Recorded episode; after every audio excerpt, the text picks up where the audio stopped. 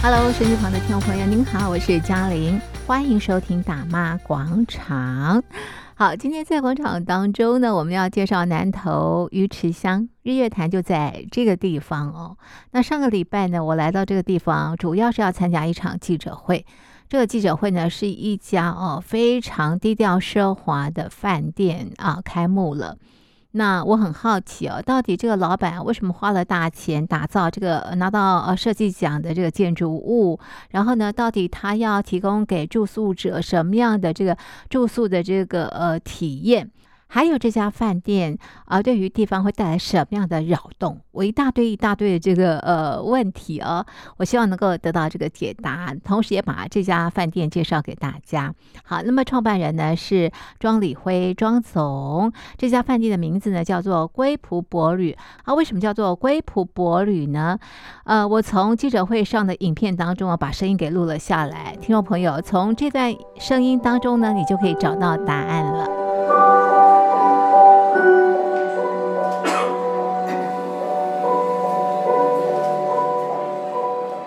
我们在规划这个品牌的时候，我们就想要让它回归到跟自然这两个字是有连接的。龟的话就是回归到它的呃原始，那蒲的话呢就是一个图纸。那我们给奢华定义为最高的境界，它就是回归到原始的自然。那英文的话，Hotel Beyond B E E 成为那 O O R E，它就是一个坚硬的石头，那表示说我们这个是一个跟这个自然的。大自然的当中的环境环节是息息相关的，在这么小的一个土地，只有八十一平，那楼地板面积也才是两百多平。那后来我们就把这个呃公共空间的规划也都把它融入进去，包含说我们在顶楼有一个 lounge，我们还有提供 happy hour，就是欢乐时光的酒类线上的。那其他的设施包含这个 KTV 的娱乐设施，然后还有。一个空中戏水池。那在客房里面，因为它坪数并不是小，那我们后来规划就是十一个房间，包括有浴缸的，然后也有规划呃两个房间是属于一个两张床，它分开的。那四人房的部分，它是在我们所谓的后风的空间，就是面向的远山。那在这规划当中，我们也考虑到说不同的游客不同的体验，我就想把餐甚至摆在比住更重要的优先的顺序，所以我们就跟引进的主厨团队在谈，帮我们规划菜单，然后从筹备到餐厅的这个结构设计开始。那我们是以在地的食材，然后大致的料理去呈现，会给客人带来不同的一个味蕾的感受。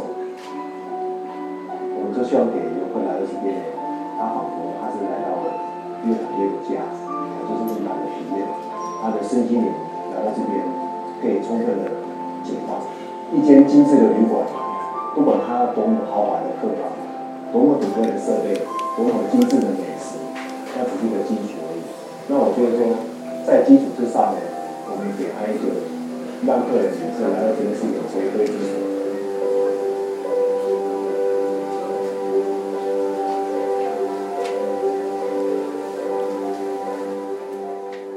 好，在当天的记者会上，龟蒲伯旅创办人庄礼辉庄总，他进一步的告诉大家，他为什么要打造这家饭店。这个案子呃的前身就是一个旧的旅店哦，那那时候我我也是很舍不得，因为呃没有，人家说没有大破坏就没有大建设，哦，所以我在想说，再怎么装修都没有办法让它完整的呈现。啊，那就我就是那时候就毅然决然的，我们就把它整栋旧的旅店，在三年多前，我们就把它拆除掉。那在这个之前的话，我们也呃非常有缘分，跟我们的呃在饭店界的一个好朋友，就是呃诚信设计的团队袁世贤袁总监啊。那时候呃我找他的时候，他问我说我要什么样的一个产品？那我那时候就跟他讲说，我希望。呃，可以得到国际性的一个呃指标性的有建筑或者设计界的奥斯卡的一个设计奖。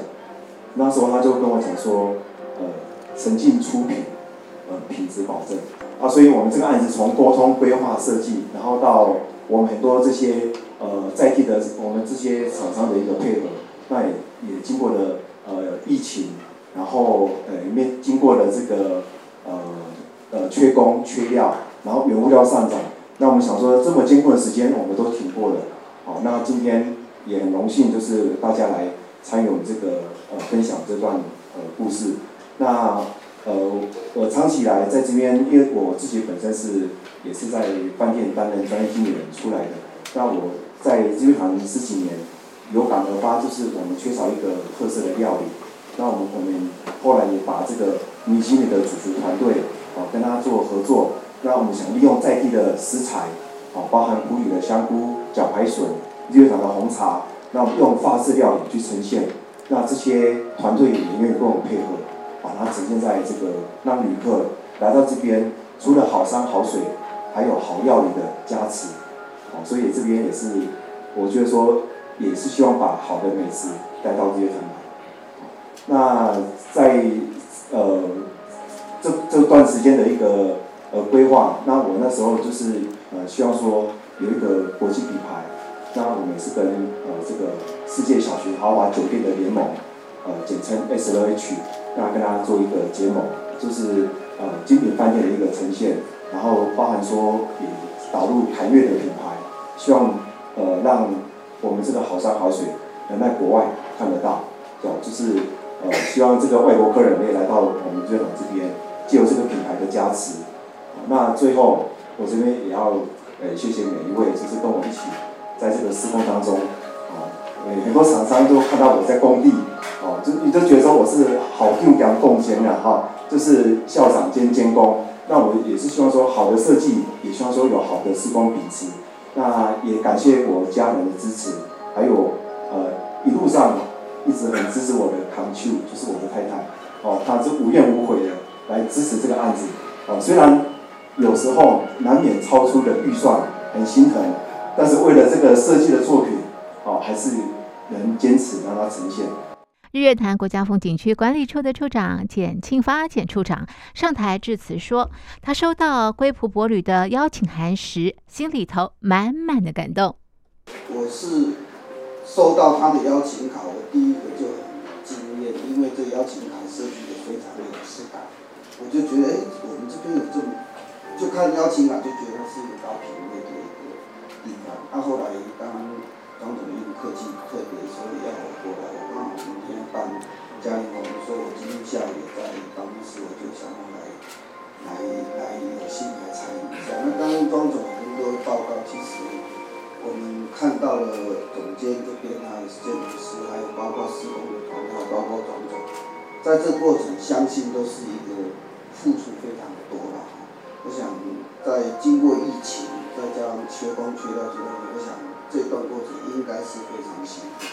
不过，我想没有辛苦就没有办法绽放出新的光芒。因为我们现在疫情结束了，所有的旅游的活动已经开始步入正常。日月潭管理处这么多年在日月潭的经营跟管理，其实能够让我们未来有更多、更服务更好。包括引进国际的品，加入国际的品牌，让国外看得到，包括我们的整个气势，都提高。我想，这个是如果没有你们的帮忙，我想公部门是做不到。那当然，我们是做经营管理，啊，把很扎实的，就像您的饭店一样，我们要坚持的到走自然的路线，所以我们并没有没有走失在这一条路上。我们更希望未来能够引进更多在地的业者或者是外面的品牌，他愿意到我们日月潭来有提供更优质的，不管是餐饮或是旅馆，让所有来到这边的游客可以啊可以喜欢再次光临，再一次光临，全家都来光临。南投县鱼池乡的乡长刘启凡对于龟蒲伯旅也抱以相当大的期待。那首先呢，要先啊恭喜庄总哦，因为这栋建筑物就像刚刚他说的哦，跟我们，呃，在四年前哦，那时候他非常有勇气哦，因为其实我每天都会从这个地方经过。后来呢，我看到庄总做了一个决定，因为他把这栋旧的建筑物给敲掉了，所以让我最佩服的说，哇，这么闲啊，这栋好好来给供掉了哈。所以后来呢，刚刚听完他的简报之后，发现啊，原来跟地震一样，日月潭呢。在经过地震之后哦，就像浴火重生的凤凰，在日本处进驻之后，整个加上花火节节庆的这个整个观光季的带状的形成之后，日月潭跟地震前完全不一样。这栋建筑物不只是带动了日月潭把新的品牌引进来，另外也将我们这米其林的美食也带到日月潭哦。虽然我们不是特别大，但是我们是小而美，小而精致。希望我们的业绩越来越会。会越办哦，另外这个啊庄总夫人哦，请不用担心，如同刚处长讲的哦，咱开起的吼，过几个月就补得回来，唔免烦恼啦吼。日月潭绝对有游客的保证，再加上咱有国际品牌的这个进驻吼，相信大家还有看到哪来哪好。龟埔伯旅的建筑还有空间的设计相当的新颖啊。那么总监袁世贤也提到，他当时是怎么样跟庄总认识，那么怎么样开启这样的一个合作案。那就诚如庄总跟我们讲，其实这个过程呢，对我来说是一个，呃，这个案子其实来得蛮有趣。其实我跟庄总认识是在我们高雄另外一个旅馆的一个开幕的过程，我们遇到。然后我记得我们第一天晚上是在全家喝咖啡，哦，那他有跟我讲了他的一些理想，我们就仅此于这样见面。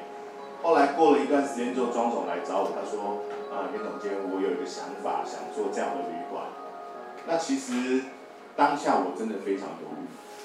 但是大家不要误会，我犹豫不是它的大小，而是我看到这个满满过程中的感动。其实可能各位不太相信哦，这个业主这个案子，我跟庄总的 fighting，就是呃阿 Q 的次数其实还算蛮多的。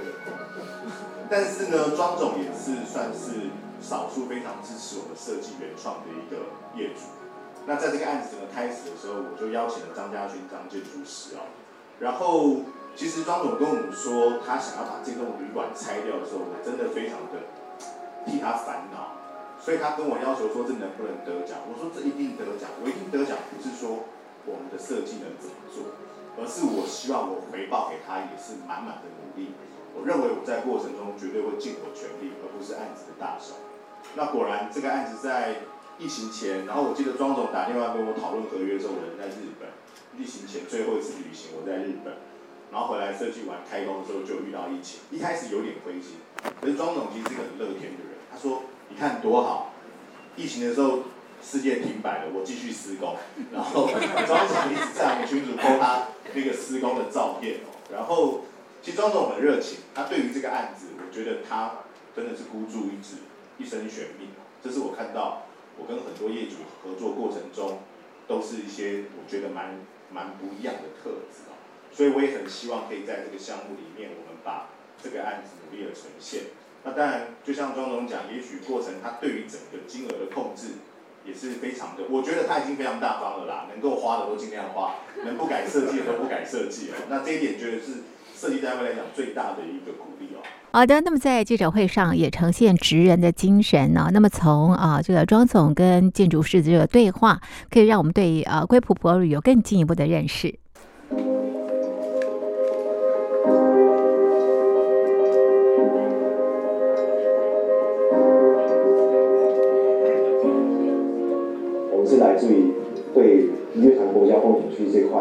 地的热爱。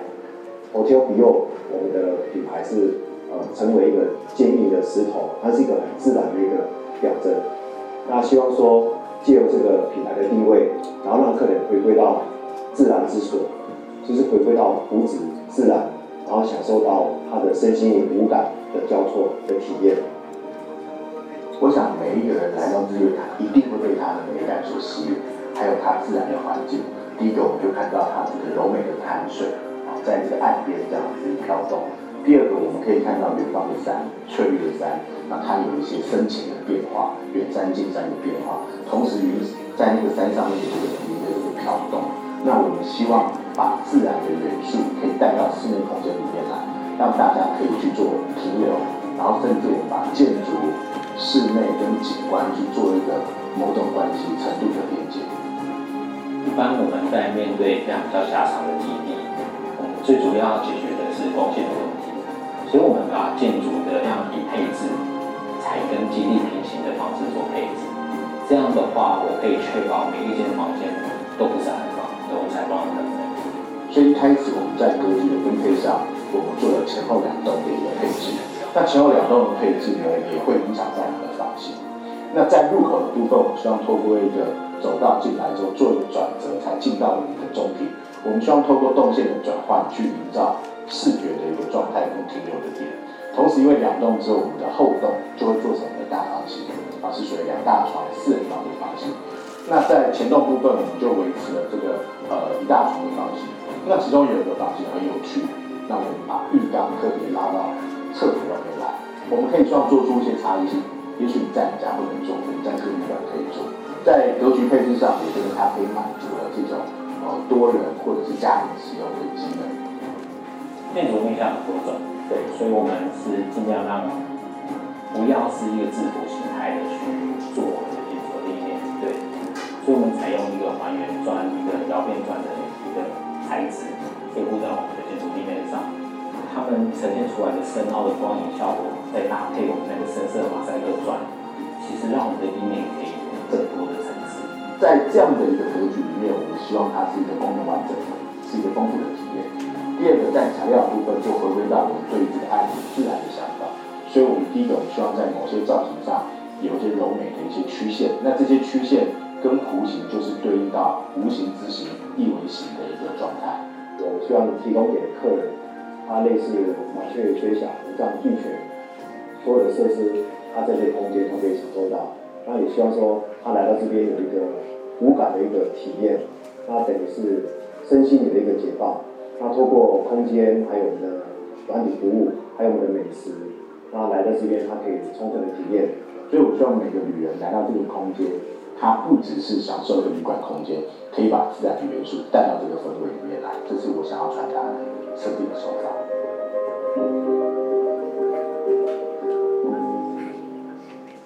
那么在记者会后呢，我也访问了归璞帛旅的创办人庄礼辉庄总。我问他为什么要打造一个可以拿奖的饭店？那么这个饭店又怎么样扰动地方的？庄总，我先问一个问题啊，为什么当时你想打造一个可以拿到奖项的饭店？呃，应该是说，长期以来我觉得日月潭比较少有一个特色的建筑啦。那因为我在这边做了十几年哦，然后在这个形象的商圈里面哦，它没有很特色的建筑，所以我就觉得说，呃，应该要打造一个呃给旅客不同的感受的建筑物，因为这个基地面积非常小。那大部分的建筑要有特色，它有一定的面积啊。那我们就跟建筑师设计团队这边沟通，如果这么小的面积里面有一个凸显的特色，所以后来他就把我们的面宽还有我们的动线，它做一个转折。反正我们的面宽它不是面对的大马路，哦，它是面对的一个侧面，所以因为这样子的整个转折，在设计上就会比较好发挥。那加上说我们运用很多特殊的材料，好。譬如说，我们的呃，从日本引进的这个日本的窑变砖，还有呃，从外观看起来会有很多洞穴的感觉的一个方孔砖，那加上一个马赛克的一个造型，然后再收圆弧边，这些透过这些特殊的材料跟设计的手法，那让他感觉到说，这个一般的建筑物不太会有这样子的一个设计风格，所以它就看起来就比较有一个呃特色的建筑。什么饭店会以回归到自然作为核心？好，呃，因为我觉得说，现在人哦压力都比较大哈、那我觉得说，日月潭这边的来客量哦，呃，根据官方那边的统计啦哈，它大概有大部分的比例是来自于那个都会区哦，尤其是在北部的地方。那如何让这些客人啊，这个交通其实上算是便利了，好，但是他如何让他在这个享受到一个比较回归的一个自然之所，那因为这这么小的面积，所以它就是要透过一些设计手法跟特殊材料，然后加上它的美食，然后还有我们有导入一些呃管家服务，那让他感觉到说这边好像是一个回家的感觉。那有区别于大型的观光饭店，就是有时候它比较自治化的服务嘛，他可能有面对的团体的服务，他没有办法克制化，那我们从这个部分来弥补，所以呃有点回家的感觉就是这样子。是你刚刚提到，就是说呢，希望所有来住宿的朋友都能够感受到这五感哦。那怎么样感受到这五感？好，五感的话，一般我们在去度假旅游哈，现在的人从吃饭开始哈。呃，嘴巴还没有吃，但是我们手机先拍，所以他第一感就是要一定要美，好，所以我们从呃由外而内，然后一直到美食，然后到客房，然后甚至到到他的旅游，哦，当然外面的旅游我没办法带到，这是属于外围嘛，但是就我们的范围可以控制的，我们希望说他来进来这边，他所看到的都是美的一面，哦，食物的摆设的呈现。房间的装修，房间的这个软装的布置，哦，然后还有一些呃设计的东西，加上设备，它都要经过设计的，好，小小到说我们选择了餐具、厨具，只要客人看到的，我们就希望说它是有经过设计的。那因为现在人很喜欢拍照，那当初这个设计，简单讲也是为拍照而来，好，那当然拍照拍完之后，最下来。真材实料才是真正的呈现，所以我们也是把这个美食啊，这个带进来，就希望说它不只只是美，它还可以食用，然后它是好吃，它是好住，然后它也是好骑的，好，等等这些。我最后问一个问题哦，就是说呢，龟埔在这边啊、呃，这个呃开幕了，那么未来呢，希望对于呃这个地方能够带来什么样的一个影响？好，我我觉得应该是对这个形象，第一个哈，呃，我们刚刚有形形象商圈的这个。协会来哈，第一个就是说对商圈的会有一些呃影响，就是说其实它也是可以把它美化起来，那可能会带动一些之后不只是旅宿业，可能一些餐厅啊店家，哦，是不是它也可以把自己的外观或者是它的门面，它可以有一些美感，那美的东西也会吸引一些游客，那大家都对美的事物它是有兴趣的。所以，我我是觉得说，应该多多少少会带动一些，可能他会来参观，说，哎，这是什么设计的？这是什么风格？这是什么材料？等等。那那第二个就是美食，因为我们觉得说，呃，风景区的美食是最比较弱的这一这一块，所以我觉得说，或许会有第二家、第三家的旅行进来。那我觉得说，大家把这个呃，给游客更多的选择。然后有针对有一些游客，他想要好的环境，然后他想要用这些比较好吃的东西，好，这这是第二个。那那第三个，我觉得就是品牌，因为呃，我们刚刚有一些国际品牌的饭店者，就是呃，刚刚有这个温德姆这个，那加上我们这个小型的奢华酒店的，我觉得慢慢的会把这些品牌有机会会带进来，然后大家共同为日月潭创造比较更优质的品质，然后最重要就是说，我们不只是国旅。我们要吸引更多的外国观光客。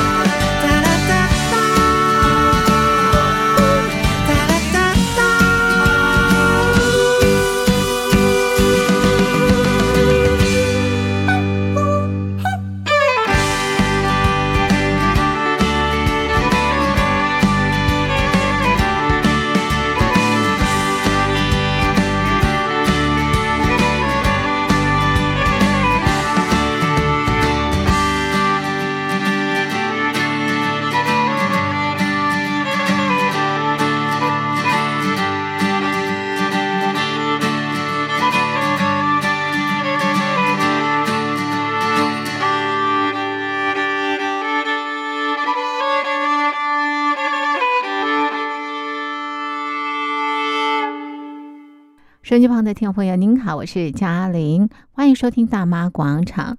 今天我们来到的是南头的鱼池乡，这边开了一家新的饭店，非常奢华的饭店，叫做龟埔伯旅。那么它坐落的地方其实离水市码头非常的近。你步行或者是骑自行车都可以到水上码头，然后呢，你就可以搭船游日月潭。好，那接下来呢，我来到一样是在鱼池啊，我来到的是东风红茶庄园，我在这边喝一杯台茶十八号。日月潭的红茶非常的有名，所以一定要喝一杯红茶哦。那么执行长 Amy 给我们介绍茶的故事、茶的这个知识，如果可以的话呢，那么体验做茶呢会。让你对茶更有感受的。好，那么离开这个地方之后呢，我们来到鹿高咖啡庄园。我们请副理廖黄华来给我们介绍这个地方。其实我们这边鹿高咖啡庄园，我是我毕姓廖，我是这边的副理。嗯，您的大名是？我叫廖黄化。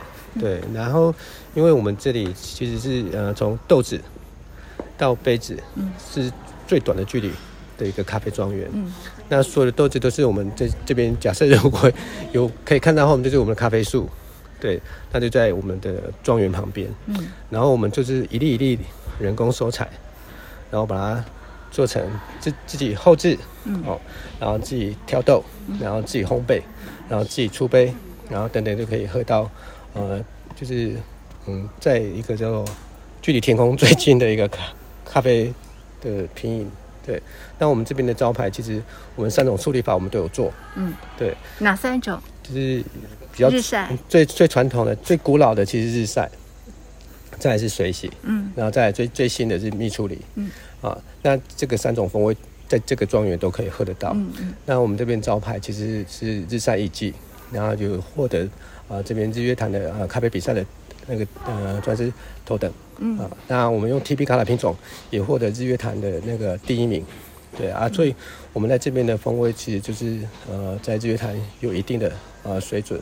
如果你要大家要喝一个日日月潭的咖啡，啊，欢迎来我们鹿高咖啡庄园喝这样子。嗯，对。然后我们这边其实是从呃民国一百年的时候，啊，呃，有一个叫做俄拿路圣女士，嗯，然后有一个叫做呃，我不知道这个会不会播啦，因为有一个叫杨一山，他是 UCC 在那他们的一个呃算是呃品饮的一个算是长官，他去日本参加一个呃赛风的比赛，然后拿到了第三名。然后有用鱼翅的，就是日月潭这里的豆子去做一个配方，嗯，然后报纸就看出来，嗯，然后我们的呃算是长官，就是我们呃前董事长看到，就是我们现在副董看到，然后就开始去着手，那就哎，日月潭有那么老好的风味，嗯，那我们土地又有，我们自有土地，然后我们就开始去做种植，去生产咖啡，对，嗯，啊，所以呃这样子。呃，咖啡庄园到成立就花了八年的时间，对，那一百年到一呃一一二年，又花了十二年的种植这样子，嗯嗯，嗯，对。是，那为什么命名为鹿高咖啡庄园？哦，其实鹿高这是一个地区啊，嗯，它叫做鹿欧啊，其实就是鹿在喝喝水的地方哦。对，是是，那有一个凹槽凹地，嗯，啊，在喝，对，是，那还有另外一个说法就是鹿沟仔糜，嗯，就是这边很潮湿，嗯嗯，啊，然后有鹿沟仔糜，你会踩到，就鹿沟仔，鹿沟仔这样子，还有路路，因为以前日月潭这边还是有鹿，嗯，那我们这边其实如果大家有来现场看的话，其实我们这个大山凹，然后这边又可以看到一个低海拔的呃云海，然后下午可以看到夕阳，其实我们一年四季这里都很美。是，对对对，所以叫鹿高咖啡庄园。对对对对，嗯，是。那我们放眼看出去，会看到什么样的景观？哦，其实，嗯，因为开玩笑的话，你去坐飞机，嗯，不是有 coffee，嗯嗯，tea，偶尔，对，这里很明显。你看，我们茶就种在向阳。我们眼前看到的是一个咖啡的步道，对不对？对对对对对。然后以这个为分界的话，其实，呃，我们日出东方嘛。是是。对，然后其实啊，我们。把向阳面种茶，嗯，因为，呃，茶喜欢阳光，嗯，那背阳面种咖啡，嗯嗯，因为咖啡不喜欢太多的阳光，嗯嗯，那以前呢，我们没有办法把整个山头就做一个算是呃运用，嗯，那现在有了咖啡之后啊，我们整座山都可以去做，啊，那是。因为我们这边都是呃自己采收，啊，那自己后置需要比较大量的呃人力支出，是，像茶，我们大概在冬天。就没有工作了哦，啊，可是咖啡冬天开始有哦。啊，是，所以我们一年 没有。他有人做，然后就一直做。像现在您看到的，现在咖啡豆红了。是是是，对，那可以采咖啡豆。对对，我们下下礼拜就要进入我们的咖啡季了。那茶季就是今天我们还在做茶。是是。对，我们茶季也快结束了，会比较少量了。那我们就开始就大量的人力又要投入咖啡的生产。所以如果下礼拜来，可以看到我们的咖啡的后制。是。咖啡庄园啊，我们在里面喝咖啡的地方，你们打造的是一个什么样的风格啊？其实是我们有两百七十度的一个那个那个呃一个视野啦。嗯嗯，其实我把我们呃路高这个这个算是嗯。嗯这样的地形，对，然后就用很通透的视角。都看得到。对对对对对，就不同的角度看到不同的景观。对，早上来有云低海拔云海。啊，那。下午有那个，假设如果下雨的话，有山岚。是。那如果呃冬天的话，夕阳是我们这边的招牌。是是。很漂亮。是。那一年四季来鹿高都很漂亮。嗯，我刚刚看到很多人在那个突出的地方拍照哦，那是你们特别设计规划的吗？对，那个就是模仿铁达尼。啊，是啊。其实是我们我们有一个设计师啦，那那设计师是一位老师。是是。他他想要去传达一个理念，就是很接近我们这个。其实我们这里就是号称一个最接近天空的一个庄园。嗯，你这样走过去，真的这样，因为我觉得就是有点跟天空没有距离的感觉，你就在就在半空中。OK，好，所以我们要去感受一下了哈。好，谢谢。我们呢就在离天空最近的地方拍下美美的照片，结束啊这个南投鱼池乡的游程。也谢谢听众朋友的收听，我们下次见，拜拜。